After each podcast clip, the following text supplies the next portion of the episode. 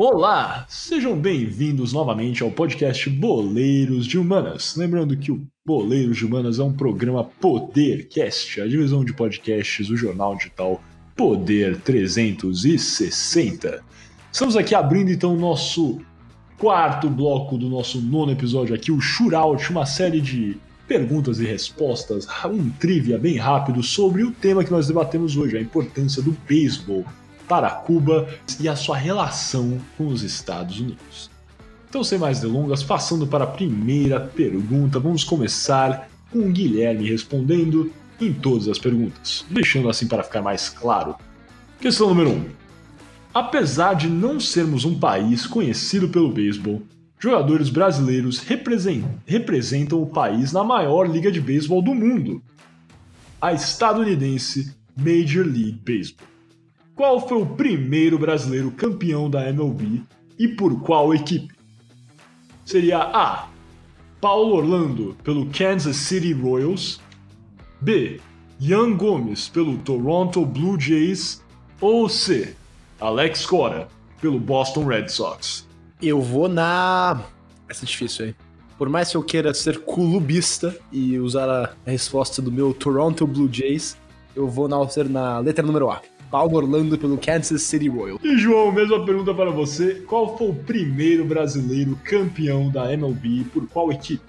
Eu uma vez eu li uma matéria que tinha, eu não, por isso que eu, eu lembro disso que o eu não lembro quem foi que foi o segundo, mas eu lembro que foi uma matéria que saiu que teve um segundo faz pouco tempo, poucos anos aí, o brasileiro que ganhou. Mas eu lembro que o, Paulo, o Orlando sim foi o primeiro. Eu lembro acredito que a alternativa A seja correta. Então os dois vão de alternativa A. Eu gosto quando tem esse empate né, técnico, aqui no mínimo nas, nas escolhas, porém os dois estão corretos. O Paulo Orlando foi o primeiro campeão brasileiro é, da MLB pelo Kansas City Royals. E o que falou aqui que ele ia ser clubista, o Ian Gomes é um dos meus jogadores prediletos da MLB. Eu acho que ele joga de catcher, né, pelo Toronto Blue Jays hoje em dia, mas também já defendeu a equipe do Washington Nationals. Sempre bom ter jogadores brasileiros atuando no maior nível dos esportes. Então é isso, os dois acertaram a primeira questão. Paulo Orlando pelo Kansas City Royals. Muito bom. Muito bom. Eu, eu tô gostando desse jeito que eu tô puxando um pouco no sotaque. Vocês viram o que eu falei, né? Boston Red Sox. Eu já tô pronto pra, pra ser comentarista aí da televisão, cara. Daqui a pouco eu vou falar de um touchdown do quarterback Tom Brady. E, e é isso, cara. Passando então para a segunda pergunta. Vamos lá. Número 2. Como muitos sabem, o presidente americano John F. Kennedy que liderou o país durante a crise dos mísseis de 1962, foi assassinado quando ainda ocupava o cargo em 1963. Qual desses outros presidentes americanos também sofreu um atentado à sua vida, porém sobreviveu? Seria A. Bill Clinton, B. George H.W. Bush, o George, uh, o George Bush pai, né? Ou C. Ronald Reagan. Qual desses presidentes é, norte-americanos sofreu um atentado à sua vida, porém sobreviveu? Gui? Eu não vou explicar por quê, porque se eu explicar vai ajudar o João. Mas eu vou de alternativa C, Ronald Reagan. Ok, C, Ronald Reagan. João, qual desses outros presidentes norte-americanos também sofreu um atentado à sua vida, porém sobreviveu? Cara, eu não me lembro de nenhum. Bill Clinton e George W. Bush, por serem presidentes que governaram, eram governos mais recentes, eu não me lembro de alguma polêmica com eles. Agora, pode ter. É, eu acho mais provável ter acontecido com o Ronald Reagan por causa do. É, por ser algo mais. É, ter mais tempo, né? E acho que, tá acho que no decorrer do tempo. É, a segurança por volta do presidente dos Estados Unidos tem, tem melhorado bastante, eu acho. Ainda mais com o incidente os incidentes que já tivemos com, com o do, do John F. Kennedy nesse. Então eu acho que Ronald Reagan também. Ok, Ronald Reagan, então os dois, e os dois estão corretos. Justamente, o Ronald Reagan né, sofreu atentado no hotel Hilton em Washington, não é, Gui? Era isso que você ia falar, né? Ah, é. Sobre o Hilton. Levou um tiro, né? Saía Exatamente. do hotel, justamente aquele hotel né, que é utilizado pelos presidentes para fazer aquele tradicional jantar dos correspondentes da Casa Branca. É, e o Ronald Reagan né, estava no, no hotel Hilton, saiu e levou um tiro, né, sofreu esse atentado que acabou né, por aumentar bastante a popularidade do, do ex-presidente, né, agora saudoso, finado Ronald Reagan. É isso, né? Foi, foi o Hilton que você ia falar, né, Gui? Eu, eu te conheço, cara. Exatamente, ia falar sobre o Hotel Hilton. Justamente. Então os dois estão empatados aqui, Brasil e Canadá permanecem acirrados na corrida 2 a 2 Sem mais delongas, número 3. Como discutimos um pouco hoje, o líder máximo cubano, Fidel Castro, passou o poder ao seu irmão Raul Castro em 2008. Por sua vez, em 2018, Raul Castro se afastou do cargo de presidente e um novo chefe de governo foi escolhido. Quem foi ele ou ela? Seria A. Miguel Dias Canel, B. José Miró Cardona ou C. Mariela Castro? Para quem prestou atenção nesse podcast vai saber a resposta dessa fácil, hein? Gui, qual é a sua resposta? Já tô animado, já tô animado. Eu vou com a A, Miguel Dias Canel. Miguel Dias Canel. João, Ah, Canel. Letra A. Miguel Dias Canel.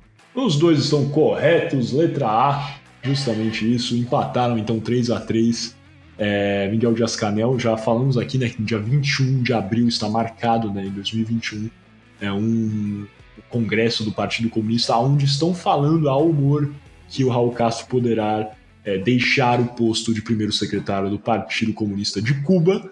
Assim, dizem que o Miguel Dias Canel poderá ser o próximo primeiro secretário, a primeira vez que uma pessoa fora da família Castro é, se tornará o líder de fato, né, é, de Cuba. Eu coloquei a Mariela Castro, né, como uma opção, talvez o pessoal fosse na filha do, do Raul.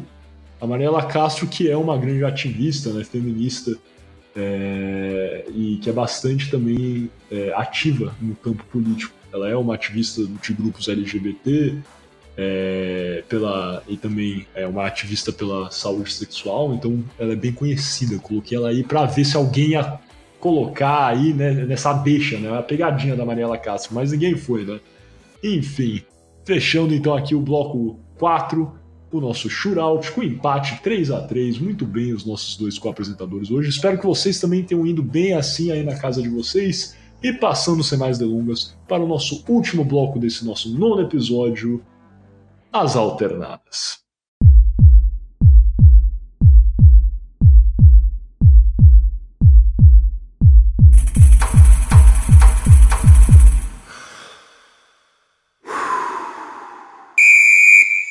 Bem-vindos então novamente ao nosso quinto e último bloco do podcast Boleiros de Humanos, um programa Podercast, a divisão de podcasts do jornal digital Poder 360. Fechando aqui esse nosso podcast, lembrando que eu sou Miguel Galute Rodrigues. Estou aqui hoje, como sempre, com os meus co-apresentadores, João Galute Rodrigues de São Paulo e Guilherme Ribeiro Paturi, diretamente de Toronto, no Canadá. Fechando então aqui, vamos para as alternadas. Vocês sabem que é aquele nosso debate meio sem estrutura aqui, onde nós falamos sobre tópicos conectados ao tema que debatemos hoje, que é a importância histórica do jogo do esporte, né, do beisebol para Cuba e o impacto que teve nas relações cubanas norte-americanas. Sem mais delongas aqui, eu vou fazer a pergunta Gui, você pode responder primeiro, depois vai o João para manter a mesma ordem do shootout. É...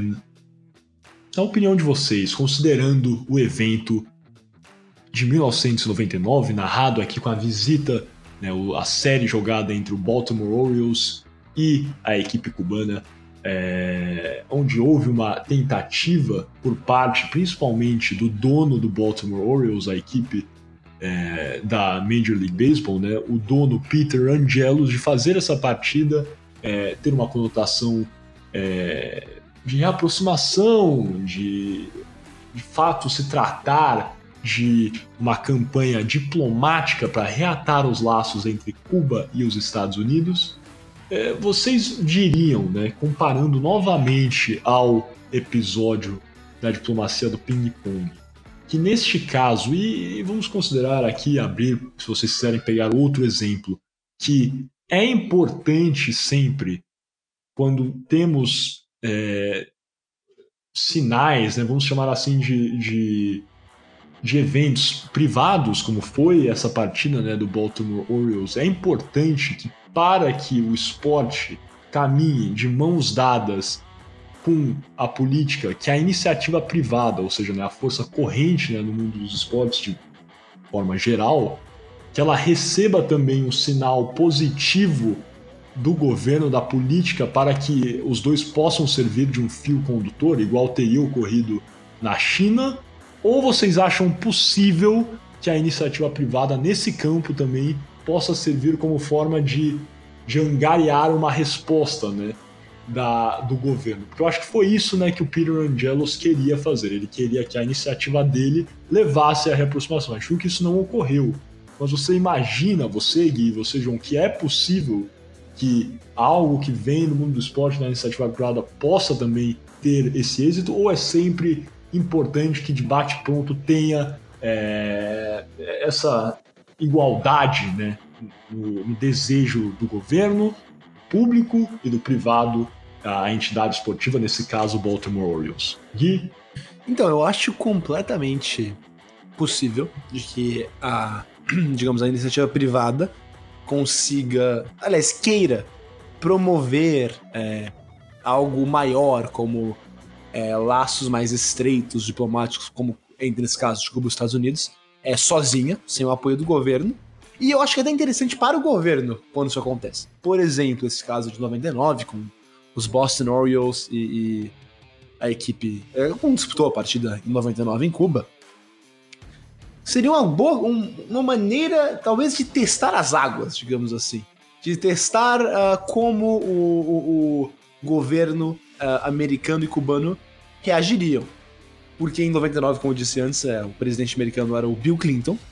E eu acho que ele não tinha nenhum interesse muito forte em se reaproximar com Cuba. Uh, mas digamos que essa partida tivesse sido um baita sucesso com cubanos e americanos lado ao lado jogando beisebol, como foi é, quando os americanos visitaram uh, o, o, time de beisebol americano, desculpa, visitou a China uh, no, na, na, durante a presidência do Richard Nixon.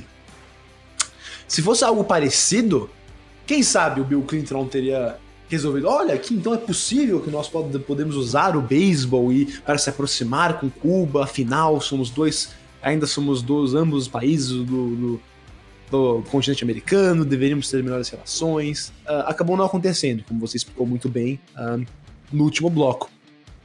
Então, uh, exato, o, o, meu ponto é, a, alternativa, a, a iniciativa privada tem a, digamos, a chance ou a possibilidade de usar o esporte, nesse caso o beisebol, uh, para levar a, ao Estado em si tomar uma atitude para realmente agregar apoio uh, das populações e, e, e transformar essa iniciativa, essa iniciativa, da, essa iniciativa privada em é, política de governo mas ao mesmo tempo pode ser que não seja possível, como em 99 acabou não acontecendo. Então é, eu acho que um, um, o apoio inicial do governo é, é, importante. Então, digamos que o Bill Clinton quisesse se aproximar com Cuba e tivesse discutido com o presidente dos Boston Orioles para fazer essa partida, já ali debaixo dos panos querendo algo a mais, teria muito mais chances de, uma, de ser bem sucedido do que só uma iniciativa uh, do governo, uh, da iniciativa privada sem qualquer, sem, sem um apoio inicial do governo. Perfeito. João, mesma pergunta para você. Se você acredita né, que nessas ideias, aí, quando a gente já viu que o esporte caminha de mãos dadas com a política, que nesse caso, né, se é possível que a iniciativa privada, né, uma entidade esportiva, uma equipe, tome uma decisão política que acaba, acabe influenciando o governo a se portar de determinada forma, igual tenta, tentava, né, mirava o Peter Angelos, dono do Baltimore Orioles. Gui falou Boston Orioles, hein? É Baltimore, pessoal. Baltimore igual. Meu Deus. Como é o nome daquele, daquele musical lá? Hairspray, pra quem gosta de musical aí também. Ah, aqui, ó, Miguel gosta de musical e gosta de futebol. Pra vocês verem, né, que esse problema não é. A gente é um homem de vários, vários gostos aqui, cara. Mas é isso. Entrando na pergunta de novo, fora esse aside aqui, João, é, você acredita então que a iniciativa privada, a equipe, um, um, time pode servir como forma né, de, de, conduzir o governo a mudar a sua visão ou é sempre necessário que eles já estejam alinhados para os dois juntos caminharem e uma medida como essa né, ser efetiva? Obrigado pela pergunta, Miguel. É, eu concordo com o, que o Git tem falado aí, ele falou um pouco sobre é, um, um apoio, um primeiro apoio do governo e depois né, das entidades e das equipes é, de quais é, de qual é, do esporte que for, né? É, porém, é, a gente não, não é sempre assim também que, que acontece, né? O, eu acho que, claro, é, se você quer uma coisa mais. É, se você quer ganhar peso no que você, é, no que você entende fazer, levar um esporte para algum outro país ou alguma região é, como forma de um instrumento é, diplomático é, para algum afim, é, eu acho que com certeza com o apoio do, do, governo do seu país ou governo do local que você vai ter esse evento, ajuda bastante é, na realização disso. É, mas também é muito importante, acho, é, o apoio das federações e das organizações. É, no caso, é, por exemplo, é MLB, né? não só as equipes, né? porque é, elas são, as equipes lá são donas da MLB. Então, é, o, se a MLB estiver bem, todas as equipes vão estar bem é, junto, igual que é no basquete, igual que é no, é, no futebol americano. É, as equipes têm, são donas da, é, da MLB, por exemplo, no caso do beisebol, e para uma decisão feita pela MLB basicamente vai afetar todas as equipes e é necessário que todas as equipes estejam por trás de uma decisão como essa. É... Agora, o... eu acho que um... a gente teve alguns casos na história, né? Disso, de. Além desse, claro, é, do beisebol. É... tem o caso que sempre falam, por exemplo, do Pelé que parou uma guerra na África, na Nigéria, no caso. Mas isso ficará uma outra discussão, acredito eu, é, porque tem várias opiniões diversas sobre esse assunto e bom, não vamos entrar em divergentes aqui. Enfim, tem outras, vários outros é, outros exemplos, né, de de momentos em que o esporte é, serviu como é, ferramenta diplomática ou é, interferiu em algum conflito é, é, conflito de um, de um país, uma nação, de governo. É, mas acho muito interessante o, até abro uma vergente aqui para eu, eu, nós a gente fazer um, um episódio sobre esse acontecimento que não só esse acontecimento, mas com a carreira do Pelé como É, a gente, eu acho que a gente deu uma bobeada, né, de não ter feito o episódio do Pelé quando o, o rei completou seus 80 anos, isso era uma ótima um episódio, né, um bom episódio para se retratar, mas no futuro vamos fazer aí o Pelé quando ele completar seu próximo aniversário, ou enfim, uma oportunidade, com certeza vamos fazer essa homenagem aqui ao Pelé, ao grande Pelé, e falar sobre esse bem lembrado aí, João, sobre esse evento, né? Se de fato parou a guerra, o que ocorreu é, nesse amistoso, né? Que jogou, o Santos jogou em Benin City, na Nigéria. Mas eu, eu queria só falar, né? Tudo isso que vocês falaram, concordo também um pouco. Eu acho que é muito fácil a gente ver na história, até nos nossos podcasts, exemplos de como o público afetou o privado, né? A gente falou lá no episódio passado, até na Copa da Argentina, por exemplo, como o, estado da Argentina conturbado, morte do Perón, é, a entrada de uma junta militar, como tudo isso afetou né, esse evento privado que era a Copa do Mundo. E acho que é sempre fácil a gente ver né, nessa questão, nessa interação entre o público e o privado, quando o público se sobressai e afeta, né, esses eventos históricos, né, como é, quando tem essa mudança é algo que, que parece que, que o público está sempre afetando o, o, privado, porque é uma questão de vulnerabilidade, né? É mais fácil um governo se impor e modificar algo, eu acho, do que o privado. Mas aqui a gente também já analisou várias vezes como é, ações de determinados atletas, ações de determinadas é, nações, seleções, né? É, acho que lembro até o exemplo da Olimpíadas de Berlim, falando sobre o Jesse Owens, etc. E eu acho que que é, essas, esses são os momentos bonitos da história e da história do esporte, como o esporte afeta, né, conduz a história e a política desse país. E eu acho plenamente possível que a, o privado afete, é, mude a visão de um governo e, e possa até é, modificar a relação, as tratativas do governo, causando uma reaproximação entre dois países. Talvez a forma pela qual o Peter Angelos fez isso não foi a mais inteligente, como eu já falei, foi bastante caloroso, teve debates, representantes reclamando do governo de Castro, outros donos falando que era apenas uma tática para ele garimpar possíveis novos jogadores.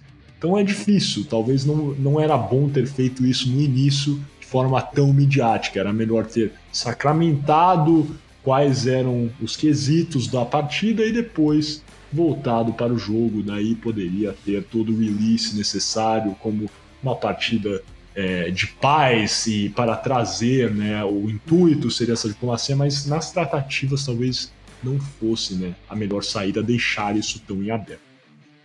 Para finalizar, agora tem uma pergunta rápida, só rápida, juro para ser respondida em. Não vou deixar passar de 5 minutos aqui para os dois que eu acho que vai até. Eu quero ver a opinião do, do Gui mais sobre isso, na verdade. João, também, por favor. É, mas eu queria saber muito a opinião do que a gente está falando do privado aqui, né, de relações externas, diplomáticas. É, existe né, uma vertente aqui é, dos políticos brasileiros, até indivíduos que estão no Itamaraty, etc., pensadores das relações internacionais, direito internacional, que acreditam que o sistema de diplomacia que existe, que permeia, é ultrapassado, isso não sei se algumas pessoas. É, isso é que é ultrapassado que precisa sofrer um, um sistema de adornamento, eu acho que várias pessoas podem concordar. Só que existe uma vertente dessa que crê que precisa né, desse adornamento, dessa atualização, é, que acha que essa atualização pode ocorrer pela privatização da diplomacia. Ou seja, né, a terceirização é, da diplomacia brasileira, por exemplo, onde os diplomatas não seriam mais de carreira, não seriam funcionários públicos, mas de fato terceirizados, né? Indivíduos, consultores, diplomatas contratados com uma série de metas a serem batidas, como por exemplo é, firmar um acordo que potencialize a venda do Brasil é, de álcool para o botão em 7% ao ano, não sei, estou dando um exemplo aqui, mas enfim, uma série de metas a serem batidas para que fosse um sistema mais efetivo, né? Essa era a ideia, que muitos dos diplomatas permaneceriam inertes por serem é, funcionários públicos e não terem tantas metas tão bem estabelecidas. Existe essa vertente é, que critica, né? Alguns dos diplomatas por não trazerem o que eles chamariam de frutos para beneficiar o país. Eu queria saber mais do Gui também aqui, que ele é, né, grande estudioso das relações internacionais, direito internacional, o que ele acha disso, se existe essa possibilidade, o que ele acha disso. Eu tô achando que ele vai achar um absurdo, na verdade. Mas eu queria entender o porquê e, e como, né, que pode existir essa atualização do sistema da diplomacia brasileira em si para o Brasil ter mais benefícios das relações é, externas internacionais e como isso pode ocorrer se não pela terceirização, pela privatização da diplomacia brasileira. Gui e daí João, se quiser fazer um comentário também, mas queria saber mais do Gui, na verdade, que é grande estudioso dessa área. Pois é, Miguel, você achou, achou certo. eu, eu acho isso completamente equivocado. E é via terceirização ou que é via ter, bem, diplomatas não de carreira, que você teria uma melhor utilização uh, das relações internacionais. Porque, primeiramente, mais importante, eu acho que as relações internacionais são sempre algo que tem que ser vistas como uma política mais de, de Estado e menos de governo. Acaba que é, temos mudanças muito radicais e acaba uh, ideológicas e não pragmáticas é, quando mudamos de um governo para o outro, principalmente no governo atual, em que, vi, em que o Brasil deixou de ter. O Brasil sempre foi uma, um país que teve, uh, viu, via relações internacionais com lentes muito pragmáticas. Ou seja, uh, é, rejeitava alianças uh, ou aproximações com outros países devido à a, ideologia e, e se aliava ou firmava acordos com países por perceber quais acordos e alianças seriam mais beneficiais ao Brasil. Eu acho que se você tiver pessoas contratadas para contratadas de empresas, por exemplo, para fazer isso, para fazer o trabalho de diplomatas, essas pessoas irão buscar o bem das suas empresas primeiro, do Brasil em segundo. Seria ainda mais uh, exacerbada essa percepção de. Isso que eu estou falando, seria ainda menos de. política ainda menos de uh, Estado e ainda mais de governo, porque essas, pessoas que trabalhavam para essas empresas iriam é, buscar, em primeiro lugar, o interesse do governo, aliás, em primeiro lugar, o interesse da sua empresa, em segundo, do governo atual, que, que o empregou, e em terceiro, o do Brasil. Tendo o que temos hoje, que são diplomatas concursados no rigorosíssimo e, e muito prestigioso Instituto Rio Branco, temos não só um corpo diplomático muito competente, é, respeitado pelo mundo inteiro, como ao mesmo tempo uh, temos é, diplomatas que estão preparados para uh, lutar pelos interesses do Brasil, em primeiro lugar e não uh, de empresas, que seria o caso, eu, eu acredito eu, se, tiver, se tivermos uh, justamente isso. É, pessoas que representam empresas representando o Brasil uh, no exterior.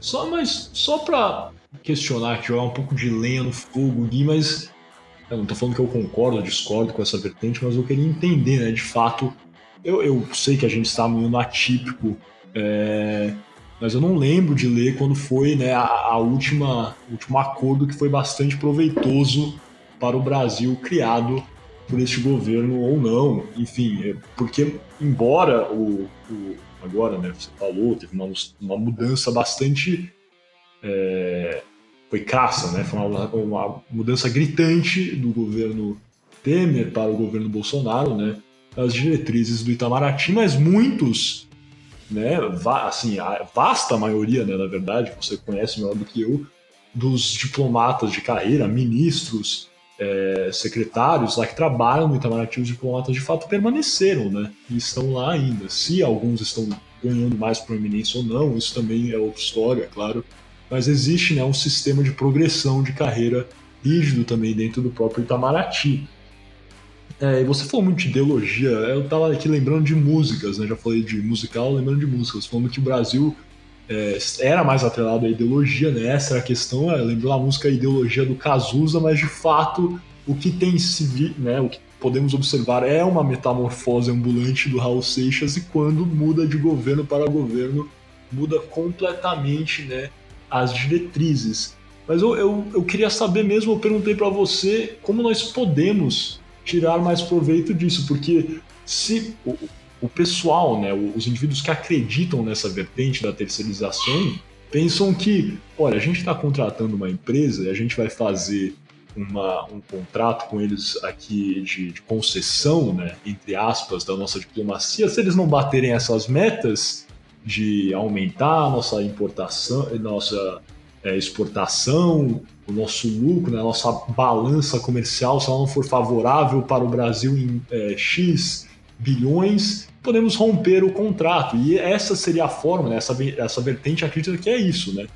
O Brasil sempre estará blindado e assim a população brasileira é, será mais beneficiada com isso, porque a empresa quer gerar lucro, ela quer receber né, o, o lucro desse contrato, ela tem interesse é, de receber isso, mas o Brasil teria recebendo em troca talvez um, um quesito mais pragmático de ação, porque a, empresa estaria visando lucro, teria mais um senso de urgência.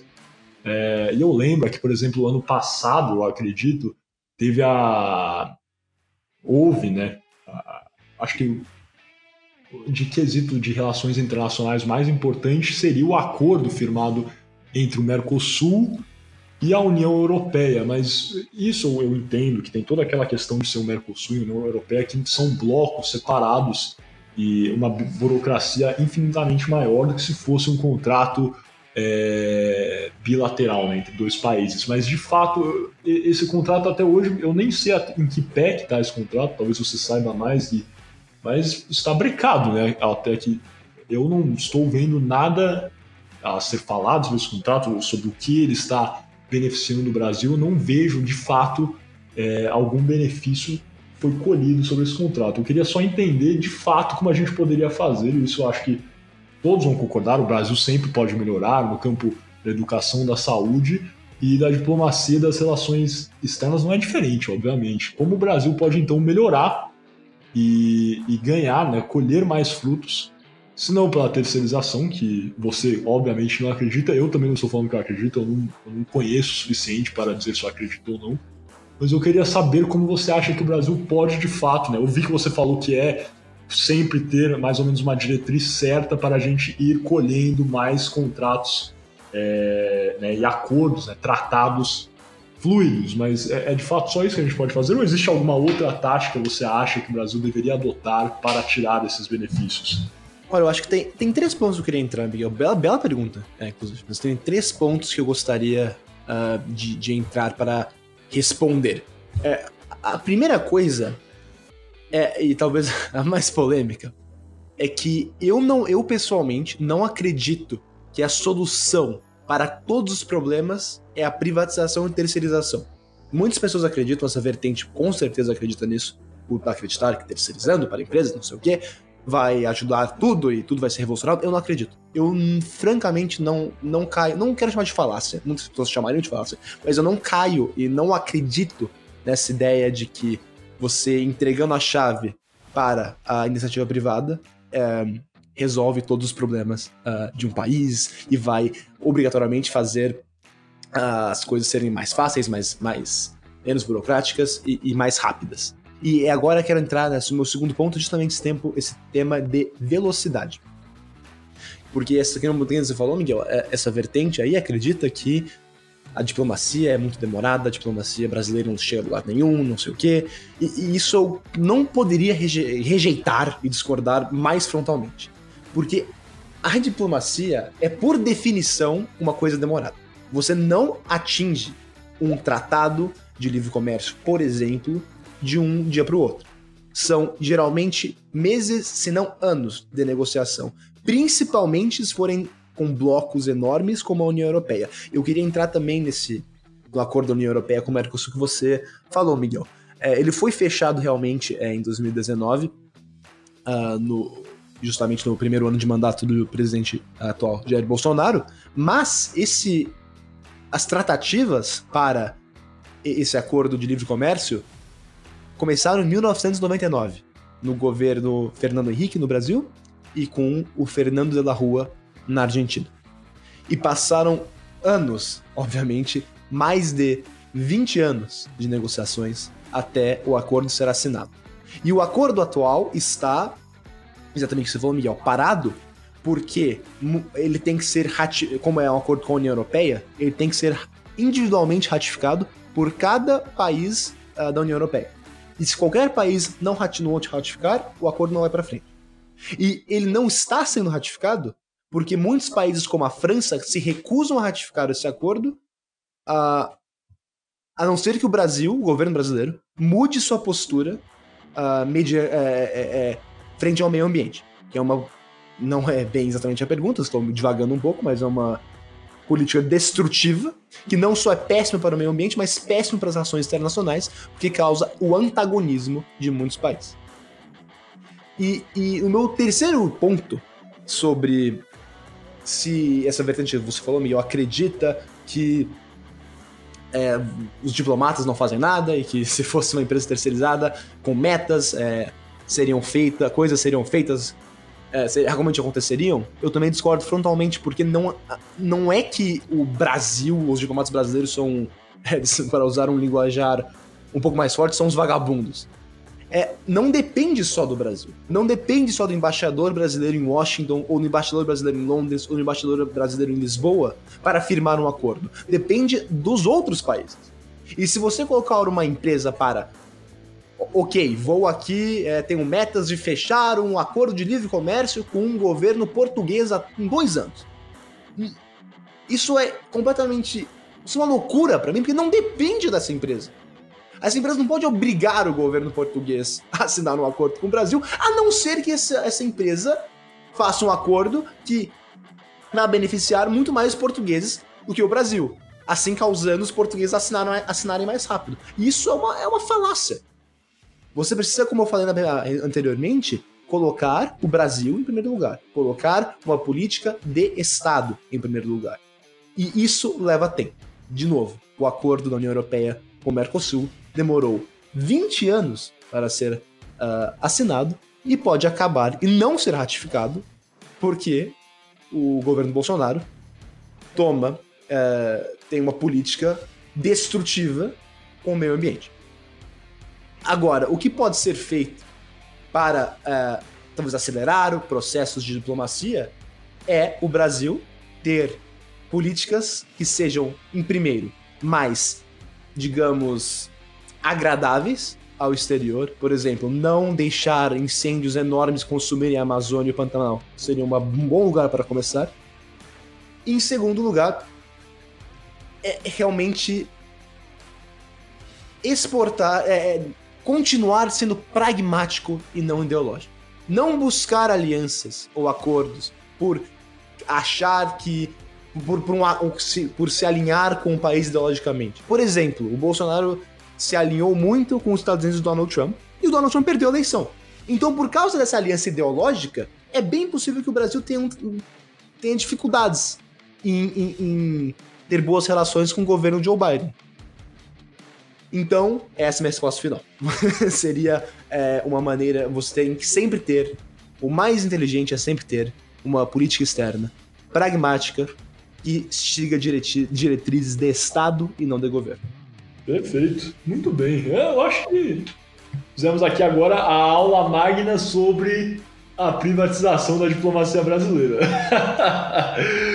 muito bem essa exploração, acho que foi ótima a sua resposta aqui. É igual eu falei, eu não conheço o tópico a fundo bastante para falar contundentemente é, de forma contrária à terceirização ou é, de forma favorável, mas eu acho que seus pontos foram muito bem colocados e se vocês discordarem, como sempre, estão convidados a comentar aí no YouTube ou mandarem por e-mail. Aí temos o e-mail do Poder 360 que vocês podem mandar o seu comentário. Estamos aqui abertos a todos os comentários, críticas. E nesse ponto, acho que estamos fechando então aqui o nosso nono episódio do podcast Poderes Humanos, um podcast que tivemos várias explorações, falamos sobre vários tópicos, é, principalmente falando aqui de relações externas, relações internacionais e, como sempre, como o esporte e a história, né, as ciências sociais caminham de mãos dadas, dessa vez analisando a relação entre os Estados Unidos e Cuba e como o esporte do beisebol tem um impacto direto nessa, nessa relação bilateral entre os dois países. Sem mais delongas, muito obrigado então, por participar desse nosso episódio. Conto com vocês e até a próxima.